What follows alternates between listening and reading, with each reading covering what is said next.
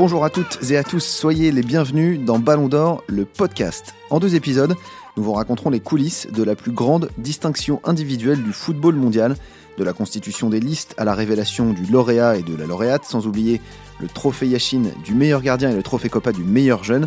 Nous vous donnerons les clés pour tout comprendre. Alors si vous vous demandez pourquoi tel joueur est nommé et pas tel autre, si vous voulez savoir qui décide et sur quels critères, vous êtes au bon endroit. Je suis Thomas Olivo et je suis ravi vraiment de passer ce moment en votre compagnie. Ballon d'Or, le podcast, c'est parti.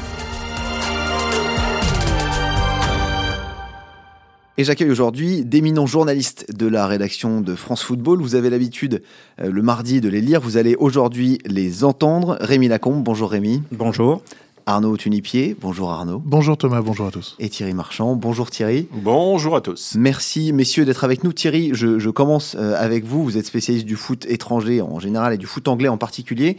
Dans la liste des 30 nommés au Ballon d'Or, qui a donc été rendu public euh, lundi soir et qui est disponible sur le site de France Foot, sur ces 30 nommés, 15 jouent en Première Ligue. C'est la moitié. Comment est-ce que vous l'expliquez?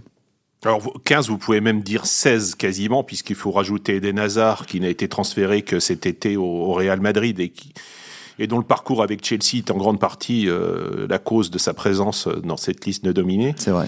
Comme on l'explique, il suffit de regarder euh, les deux finales de coupes européennes euh, cette saison pour pour se rendre compte que bah, y avait quatre clubs anglais Liverpool, Tottenham en, en Ligue des Champions et, Chelsea, Arsenal en, en, en Ligue Europa même si le Chelsea Arsenal, euh, on va dire, ils sont très peu représentés. Et puis, et puis il y a le cinquième, celui qui a été champion d'Angleterre, donc celui qui ne va pas en finale de Coupe d'Europe, euh, mais qui a euh, fait une, une, brillante saison par ailleurs, puisqu'il a fait le triplé, c'est Manchester City.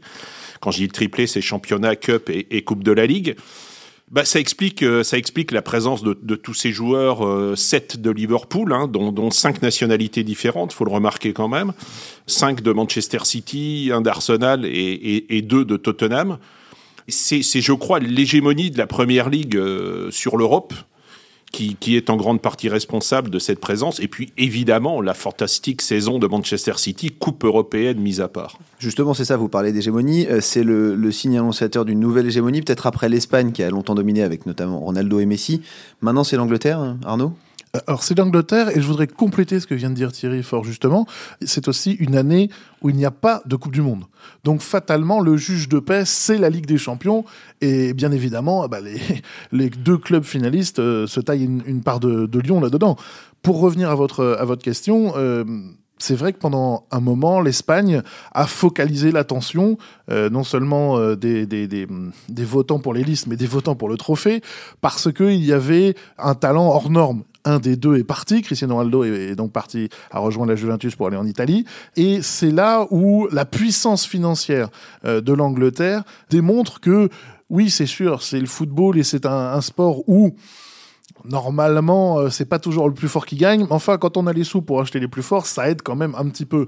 Et le Ballon d'Or est le reflet aussi d'une certaine réalité de ce football moderne. C'est donc pas illogique que euh, tous ces footballeurs viennent, enfin, évoluent sur le même, sur la même île. Après, on verra un petit peu plus tard que euh, quand on s'occupe des jeunes, c'est un petit chouïa différent. Mais ça, alors ça, on, en, on en reparlera tout à l'heure. Donc justement, ces joueurs, c'est nommé, parlons-en. Une question très simple, Rémi. Comment est-ce que vous les choisissez, les 30 nommés euh, au Ballon d'Or? Comment est-ce que ça se passe? Bah, Ils sont choisis sur les, sur les critères habituels qui sont ceux du, du règlement du, du Ballon d'Or depuis, euh, depuis longtemps, à savoir les performances individuelles et collectives euh, de l'année civile. Il faut bien préciser que c'est sur l'année civile, c'est-à-dire à partir du, du 1er janvier, et non pas sur la, sur la saison. Ce qui compte également, c'est le, le fair play qui peut départager éventuellement des joueurs qui seraient très proches l'un de l'autre, et éventuellement l'ensemble de la, de la carrière d'un joueur. Alors ils sont choisis euh, au terme d'un process au sein de la, rédaction de France Football. Ça veut dire que chaque journaliste donne sa liste des, des 30 et puis on fait les, comptes de manière euh, mathématique, c'est-à-dire ceux qui ont le plus de voix eh bien, intègrent automatiquement la liste des 30 et puis il y a toujours un arbitrage à faire pour les 5 ou 6 derniers. Mais disons qu'en général, chaque année, on est à peu près d'emblée euh, d'accord sur 20 à 25 noms. Je crois que cette année, il y en avait à peu près près 25 qu'une majorité de, des journalistes votants avaient placé dans leur liste. Vous vous retrouvez pas confronté à des situations d'égalité ou, euh, justement, et si c'est le cas, comment est-ce que vous faites pour, pour trancher justement pour bah, Ça veut dire qu'on revote sur les, sur les joueurs qui sont en, qui sont en balotage. Je vous dis, cette année, ça a concerné euh, 4 à 5 places, je dirais. Ça a concerné de, deux, joueurs, puisqu'on était d'accord, euh, je rebondis sur ce que disait Rémi, sur 28 joueurs, ce qui est euh, ah assez exceptionnel, parce que très souvent, euh, on est autour, effectivement, comme le disait Rémi, des 25.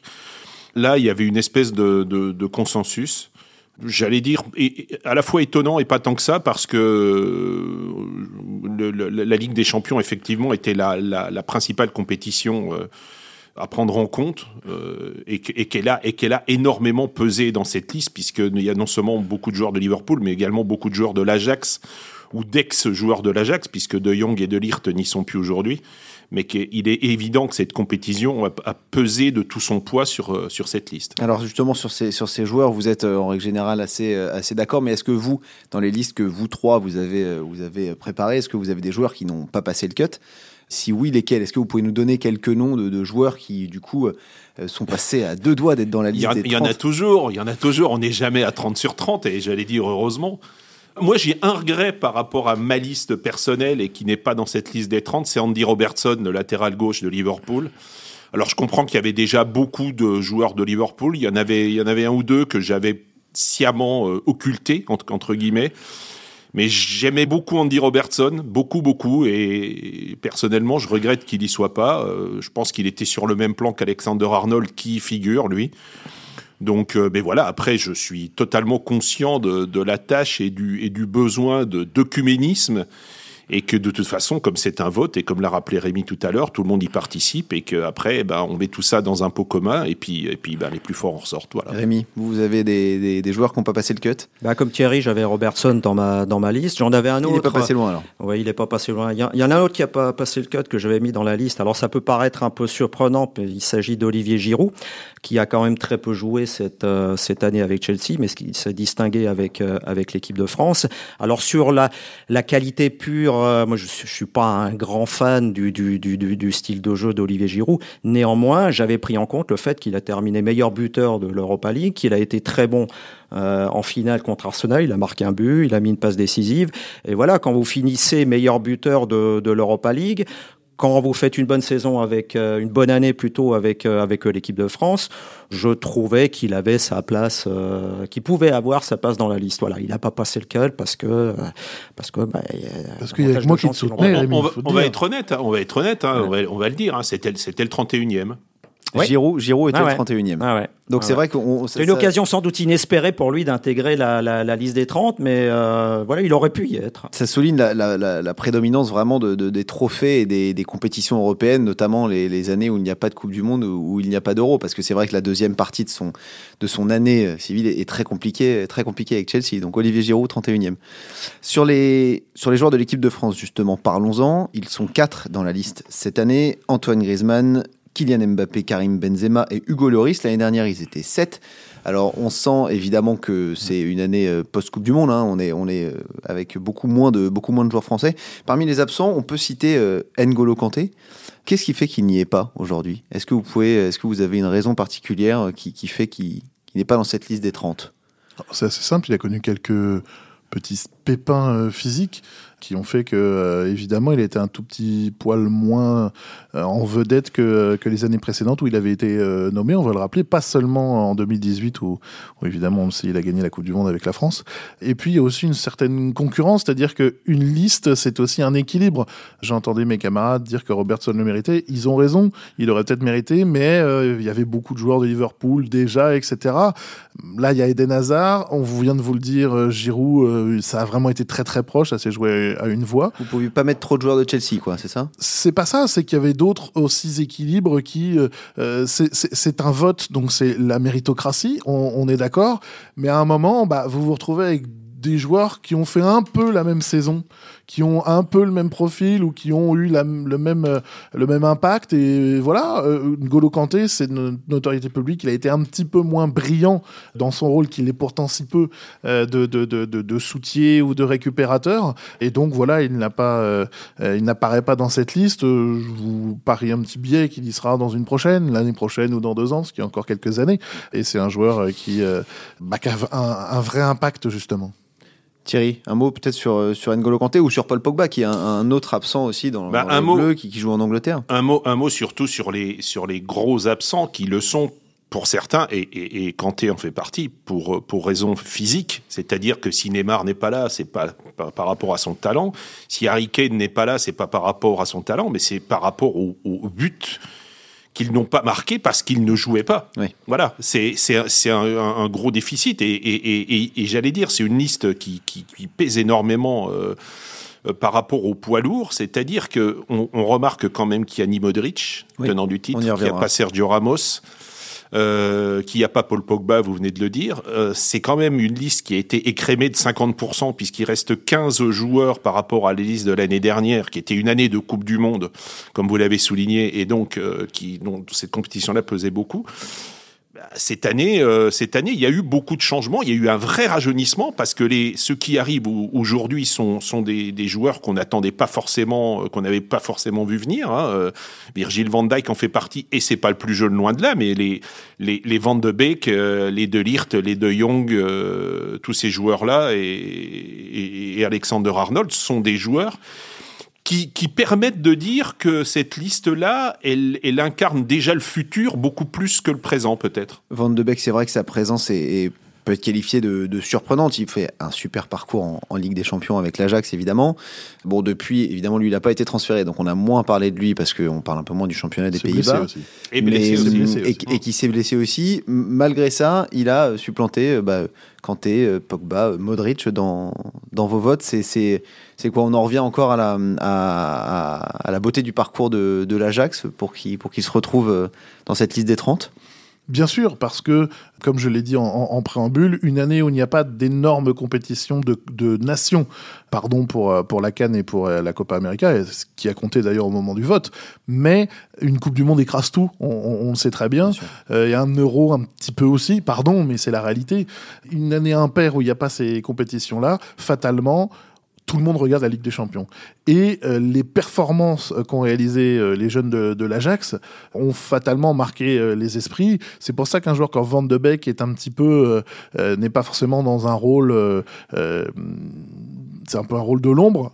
Il en est sorti en mettant des buts qui ont compté et c'est aussi ça qui fait que ça a eu un, impact euh, tout simplement dans cette euh, euh, dans l'imaginaire et dans la et dans la, la, réflexion des, des, des, journalistes qui ont voté. Ouais, non, j'ajouterai un truc par rapport à, à, ce que dit Arnaud, c'est que il y a quand même eu une compétition au mois de juin qui s'appelait la Ligue des Nations, alors qui est certes pas une compétition majeure, mais qui explique aussi la présence massive de Néerlandais, puisque les Néerlandais sont arrivés en finale. Il y a quand même trois Portugais également qui sont qui font partie de la liste on l'a, on l'a, on l'a. C'est vrai que c'est pas.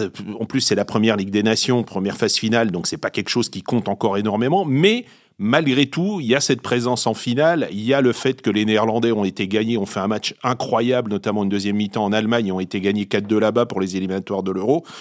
Et la présence de Néerlandais, elle est due certes au parcours de l'Ajax et au parcours de Liverpool, puisque Van Dijk et Wijnaldum font, font partie de la liste des joueurs de Liverpool, mais aussi à la bonne tenue des Pays-Bas et au retour des Pays-Bas.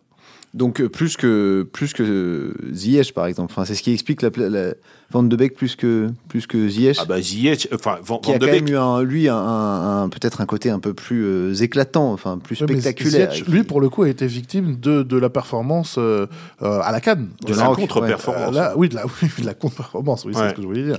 C'est-à-dire que là pour le coup, il y avait un terrain de jeu qui pouvait lui permettre de se montrer et il n'a pas trop été là. Alors, ça là non plus, vous pourriez me rétorquer, en plus il était à domicile.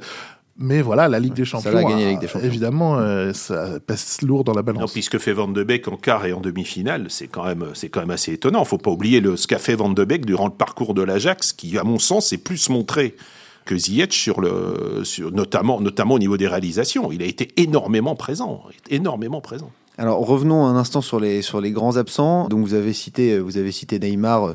Vous me confirmez que c'est donc évidemment le, son manque de temps de jeu et de la moitié de l'année sur le flanc qui l'a pénalisé. C'est la première année où il est absent, je crois, de la liste depuis depuis 2010. Rémi, c'est vraiment ça? C'est vraiment les, les blessures?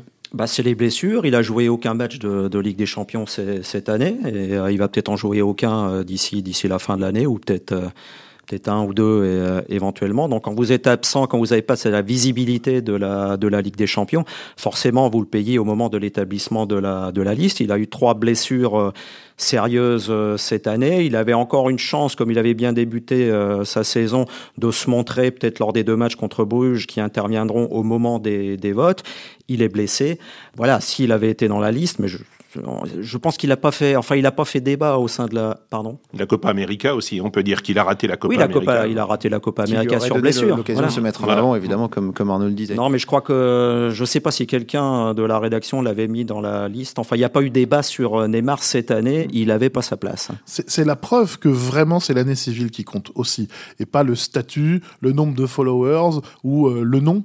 Tout simplement, voilà, Neymar est un joueur immense, qui a un talent incroyable mais ça suffit pas pour être dans la liste du Ballon d'Or une année parce que tout simplement dans cette année il est quasiment invisible. Oui bien sûr, trop de blessures. C'est ce qui fait, c'est ce qui fait la, la crédibilité aussi du, du, du Ballon d'Or. Il y a, il y a, il y a d'autres trophées où, euh, où, Neymar aurait été dans la dans la liste des nommés tout simplement sur son sur son talent ou sur sa carrière.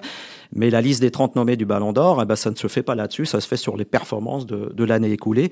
Et c'est aussi pour ça que Luka Modric, tenant du titre, n'y est pas, ce qui est une première depuis qu'il y a une liste de nommés, c'est-à-dire depuis 1995. Le tenant du titre était toujours dans la, dans la pré-liste l'année d'après. C'est pas le cas de Modric, mais enfin, quand vous regardez le parcours à la fois individuel du, du Croate cette année, celui de la Croatie qui a quand même pas été, euh, qui a quand même pas été terrible, et celui du Real Madrid qui est quasiment euh, désastreux, en tout cas en Ligue, en Ligue des Champions voilà, je pense qu'on ne pouvait pas décemment euh, mettre Lucas Modric dans la, dans la liste des 30. là aussi, il n'y a quasiment pas eu débat comme pour Neymar. J'ajoute une chose aussi, c'est qu'on on tient compte évidemment des performances euh, collectives qui, qui, rentrent beaucoup euh, dans, dans, notre choix. C'est-à-dire qu'une équipe qui arrive en finale de la Ligue des Champions a forcément plus de représentants qu'une équipe qui est éliminée en quart de finale mais pas que, parce que si, euh, si on avait tenu compte euh, de la présence de Tottenham en, en, en, finale de la Ligue des Champions, on, a évidemment éliminé Harry Kane, parce ouais. qu'Harry Kane a beau être le joueur majeur de cette équipe-là, il n'avait pas été suffisamment présent, et notamment dans l'aventure européenne, pour mériter sa place dans cette liste. Parlons maintenant du Ballon d'Or féminin. Donc 20 finalistes, parmi lesquels la tenante du titre, elle, y est, à la différence de Luka Modric, Ada Egerberg, euh, et quatre américaines championnes du monde, Tobin Heath, Rose Lavelle, Alex Morgan et Megan Rapinoe. Là, le principe est le même. Des journalistes votent et puis euh, vous faites les comptes. C'est exactement le même principe que pour le Ballon d'Or euh, masculin, pour la ah oui, des listes. Euh, on a beaucoup parlé de, de Megan Rapinoe euh, cet été, évidemment, championne du monde euh, très performante sur le terrain. On a énormément parlé d'elle aussi pour ses prises de position, politiques notamment. Est-ce que ça, que ce soit dans la composition des listes ou, euh, ou après dans le choix du Ballon d'Or, est-ce que le, tout le hors football compte?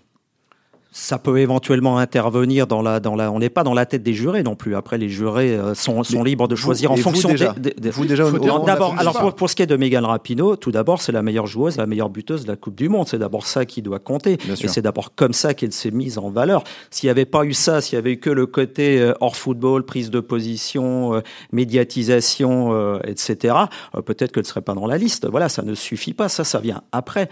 Mais ce qui ce que, ce que nous on a pris en compte pour pour Megan Rapinoe c'est ses performances qui sont indiscutables. Bah, il y a meilleure joueuse, meilleure buteuse de la Coupe du Monde. Tout le reste, ça fait partie de, du, du personnage. C'est vrai que c'est quelqu'un qui raconte, euh, qui raconte une histoire, sa propre histoire, qui est intéressante, qui fait beaucoup pour la médiatisation du, du football féminin. Mais c'est sur des critères sportifs que le vote doit se faire.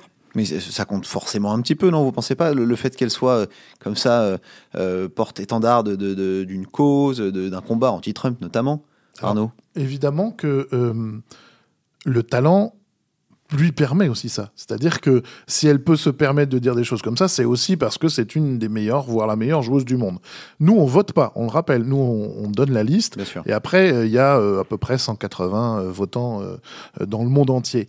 Et c'est là où l'impact de la citoyenne Rapino peut influencer les votes. C'est-à-dire que non seulement c'est une joueuse formidable, mais pour les votants, évidemment qu'elle a une résonance supérieure à d'autres, par exemple à une Rose Lavelle qui a été exceptionnelle pendant la Coupe du Monde, elle aussi, euh, et qui peut-être, je n'en sais rien, les votes sont même pas ouverts, hein, mais qui peut-être va attirer plus de votes sur son nom euh, parce qu'elle représente quelque chose, Megan Rapinoe, que Rose Lavelle, qui est, euh, moi je suis incapable de vous dire si elle parle en dehors des États-Unis ou pas, on n'en sait rien. Rapinoe, on l'entend jusqu'ici, donc si on l'entend jusqu'à la France, on l'entend aussi dans tous les pays où ça vote, et ça peut avoir une petite influence, ça c'est sûr, parce que il n'y a pas que la sportive, il y a aussi, euh, je l'ai dit tout à l'heure, le mot citoyen, et ça, la citoyenne du monde.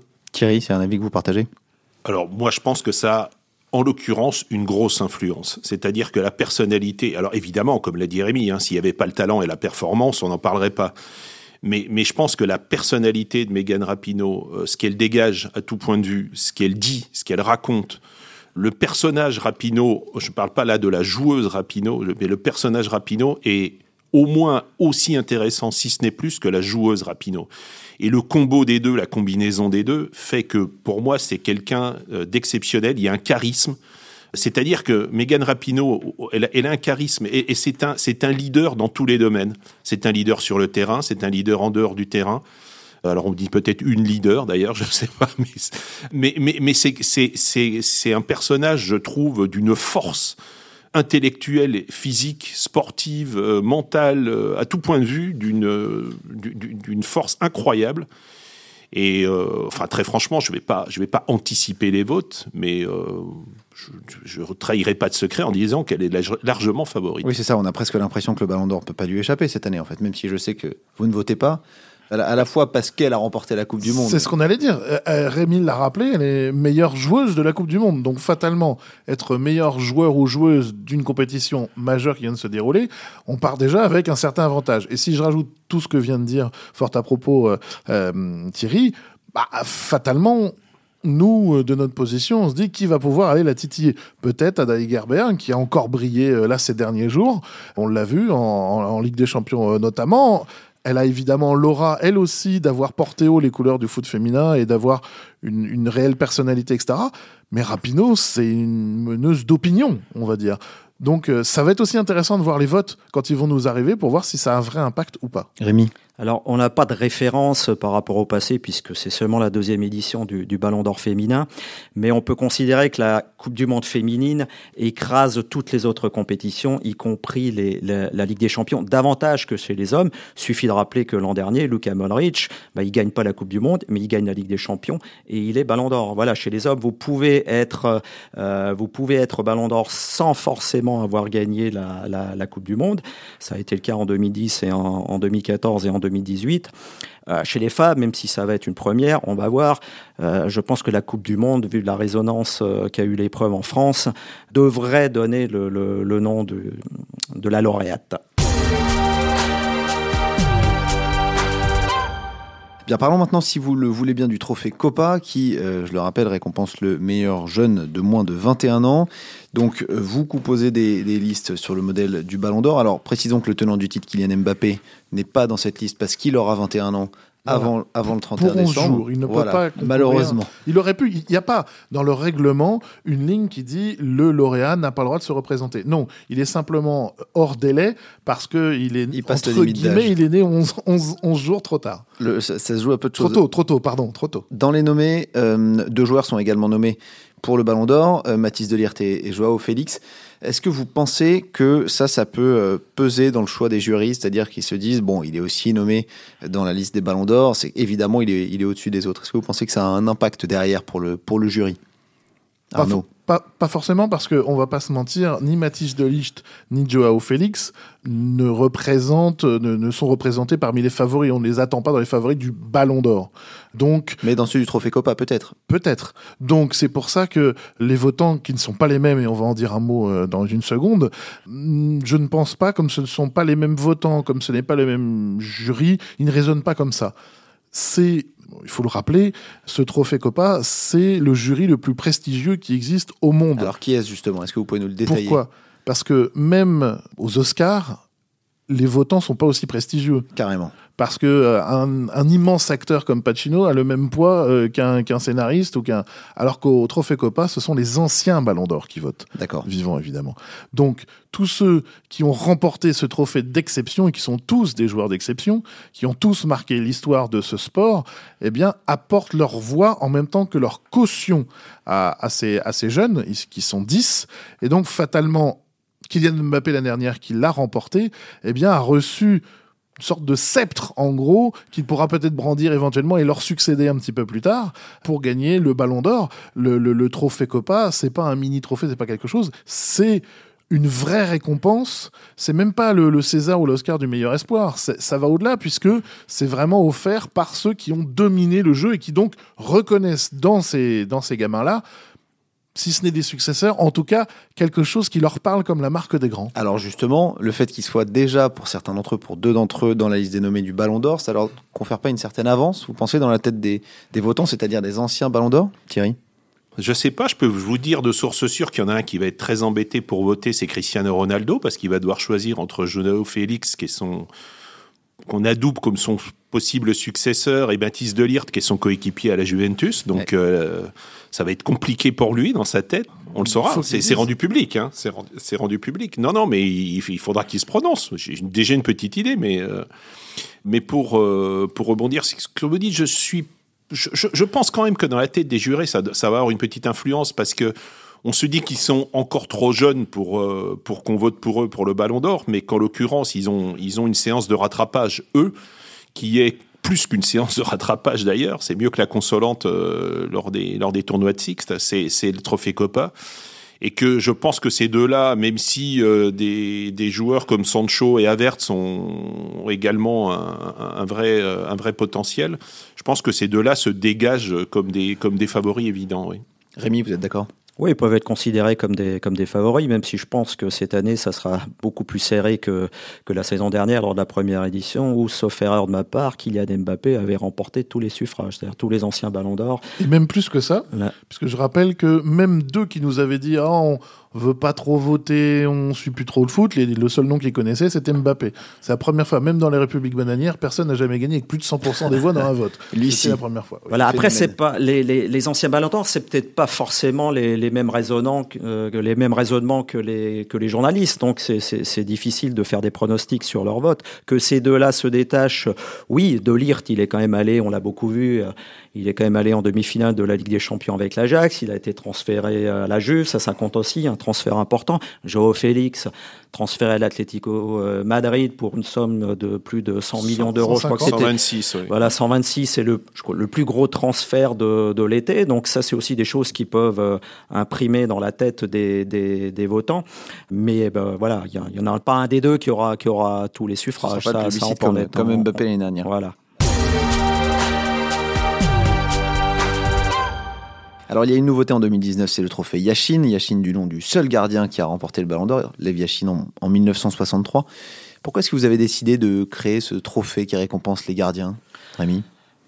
Parce qu'on a trouvé quelque part qu'il était injuste euh, qu'aucun gardien euh, n'ait été récompensé depuis 1963. Effectivement, Lev Yashin était le seul. Alors, il y en a qui sont montés sur le podium. Ça a été le cas d'Oliver Kahn, de Gianluigi Buffon. Le plus récent, euh, c'est Emmanuel Neuer. Mais aucun gardien, depuis, n'a vraiment été en, position de, de, décrocher le, ballon d'or 60, depuis 1963. Ça fait quand même, ça fait quand même très loin. On a estimé que les gardiens ne pouvaient pas ou ne pouvaient plus être absents de cette, euh, de cette cérémonie. Et c'est pour ça qu'on a choisi de les distinguer. Et euh, fort logiquement, on a appelé euh, ce trophée le trophée Yashin avec l'accord de la, de la famille Yashin. Je pense que les gardiens, d'ailleurs, à en juger par les, les réactions euh, qu'on a eues des, des, plus grands gardiens actuels, sont très contents de la création de, de, ce trophée et se rendaient bien compte que pour eux, le Ballon d'Or, c'était quasiment hors de portée. Parce qu'en fait, est-ce que ça n'acte pas le fait qu'un gardien ne sera jamais Ballon d'Or, du coup? Bah Non, puisque déjà dans la liste, il y en a plusieurs. Du Ballon d'Or, mmh. il y a plusieurs gardiens. Et puis, euh, c'est pas un pis aller. C'est pas, euh, on donne pas un hocher aux gardiens en disant bon ben voilà, vous aurez jamais le Ballon d'Or, on vous file ça et puis euh, laissez-nous tranquilles. Pas du tout. C'est, je pense, complémentaire. C'est-à-dire que moi, je désespère pas qu'un gardien gagne un jour la, le, le, ballon d'or, mais c'est une façon aussi de dire ils sont pas forcément jugés comme les autres. Euh, faut quand même rappeler que dans un match, le gardien, c'est celui qui fait le moins d'erreurs, hein, si vous regardez bien. Euh, à part euh, quelqu'un qui va survoler le match et marquer 5 buts, forcément, les joueurs ratent des contrôles, des appels, etc. Le gardien, il fait une erreur, tout le monde lui tombe dessus parce que ça fait but. Donc, si vous voulez, il est un peu hors euh, de, de, de, ça, on est à 10 plus 1 finalement, et c'était pas illogique de récompenser le meilleur de ces joueurs qui jouent au foot sans jouer vraiment au foot, en tout cas avec les mains. Euh, donc pour moi, ça, ça n'interdit pas de gagner le, euh, le, le, ballon d'or, ça rétablit peut-être, non pas une injustice, mais on va dire la particularité de, de ce poste qui méritait d'être souligné et d'être récompensé. Il y a un gardien notamment qui est lui dans la liste, la liste du Ballon d'Or, c'est Alison Baker. Un petit mot peut-être sur sa, sur sa saison, Thierry, il a été euh, phénoménal. Il était phénoménal avant d'être blessé, euh, puisque bon là il, revient, il s'entraîne de nouveau, il s'entraîne bien. Euh, il, est, il, est, il est vraiment sur le, sur le point de revenir. oui, il, est, il a été très bon. Il a été très bon. Je pense même qu'avec Van Dijk, c'est la raison majeure du, du, succès de Liverpool en Ligue des Champions par rapport à la saison précédente, j'entends. Euh, quand vous vous souvenez du, de la partie calamiteuse de Karius en finale à Kiev et que vous voyez celle d'Alison Baker, euh, la saison d'Alison Baker euh, un an plus tard, bah, vous vous dites que forcément il y a une différence. Et que et que de, toute façon Alison Baker a non seulement été champion d'Europe avec Liverpool mais également remporté la Copa América avec le Brésil. Donc j'allais dire que ça ça rajoute un petit truc en plus et même un gros truc en plus et que et que c'est un gardien qui lui aussi dégage dégage quelque chose. J'allais dire, il y a un vrai charisme, il y a une vraie stature, il y a une envergure physique. C'est un gardien euh, décisif, même s'il n'est pas à l'abri de certaines bourdes. Hein, faut, faut, faut, le, faut le dire aussi. Mais euh, je trouve, je trouve que c'est quelqu'un qui en dégage à tout point de vue. Donc Alison Becker, euh, oui, Alison Becker, mais, mais les autres aussi, hein, parce que je crois que ce sera, ça, risque d'être euh, d'être très serré, ouais, ouais, ouais, parce qu'il y, a, quand, quand, vous regardez la liste, euh, la liste qui entre parenthèses contient deux, deux gardiens slovènes. Ça, pour moi, c'est euh, c'est quelque chose d'assez exceptionnel quand vous. Mais, quand le, vous mérite, mais le mérite. Hein, mais, qui le mérite hein, totalement. oui, oui, oui, Oblak et Andanovic, mais que c'est, j'allais dire, c'est quelque chose de surréaliste quand vous voyez ce que pèse la Slovénie dans le, dans le monde du football.